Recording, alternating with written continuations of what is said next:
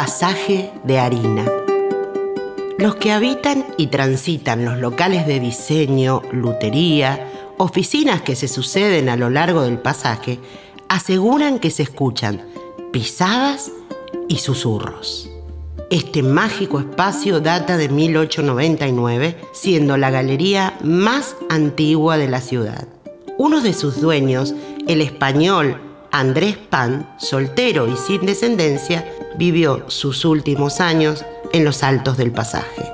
En su vejez cedió su propiedad al London and River Plate Bank a cambio de una renta vitalicia.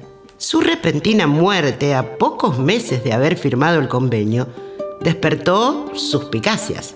Hay quienes dicen que este hombre con apellido hecho de harina y levadura no tuvo una muerte natural y que su espíritu ronda todavía por el lugar.